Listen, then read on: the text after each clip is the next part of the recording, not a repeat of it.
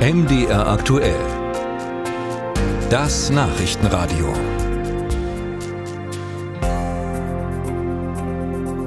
Wer ab dem neuen Jahr Kefir, Kakao oder Milch in Einweg-Plastikflaschen kauft, der muss dann mehr zahlen. Es kommt nämlich ein Pfand obendrauf von äh, mindestens 25 Cent. Zurückzugeben sind diese Flaschen dann am Automaten, so wie auch bisher schon alle Einwegflaschen für Softgetränke. Und es könnte problematisch werden, denn wenn Milchreste gären, könnte es anfangen zu riechen. Der Handel fürchtet, dass das neue Pfandsystem also unangenehm werden könnte. Britta Felske berichtet aus dem Süden Sachsen-Anhalts. Kennen Sie dieses Geräusch? So klingt es, wenn eine Plastikflasche in einem Pfandautomaten zerdrückt wird. Die Automaten haben ab 2024 noch mehr zu tun. Für Milch und Milchprodukte in der Einwegplastikflasche gilt dann auch die Pfandpflicht. Der Handel ist darüber nicht begeistert, erklärt Stefan Hertel vom Handelsverband Deutschland. Weil die Milchprodukte sich natürlich anders verhalten, als es eine Flasche Cola tut, die man zurückgibt. Ähm, da bleiben Reste drin und am Ende vergehren die, führen zu Geruchsbelästigung und ähm, das alles ist natürlich unschön. Es entstehen Hygienerisiken aus unserer Sicht. Gestank. Den befürchtet auch Yvonne Wappler, wenn Reste in den Flaschen bleiben. Sie ist Inhaberin des Supermarkts Nah und Gut in Landsberg bei Halle. Wenn jetzt ähm, Müllermilch, ähm, Joghurtdrinks etc. und so weiter und so fort verpfandet werden ab Anfang des Jahres, dass das dann wahrscheinlich auch vorkommen wird, dass die Flaschen nicht komplett ausgetrunken werden und werden dann in den Automat geschmissen.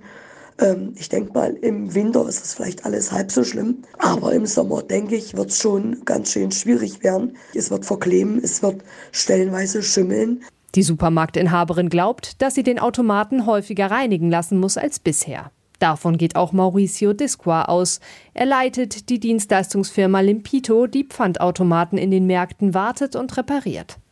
Das Problem, wenn Milch im Spiel ist, seien die Bakterien und auch in Verbindung mit Coca-Cola, Bier und alle anderen Saft und so weiter bildet sich eine Mischung, die danach sehr, sehr schwer äh, zu entfernen ist. Das sei schon in den Griff zu bekommen, jedoch nur mit häufigerer Reinigung und Desinfektion der Automaten. Für den Handel bedeutet das höhere Kosten, wenn es nicht stinken soll. Mauricio Disqua hat sich daher schon mit neuen Reinigungsmitteln auf den neuen Milchmix in den Pfandautomaten eingestellt. Darauf vorbereitet hat sich auch der Handel.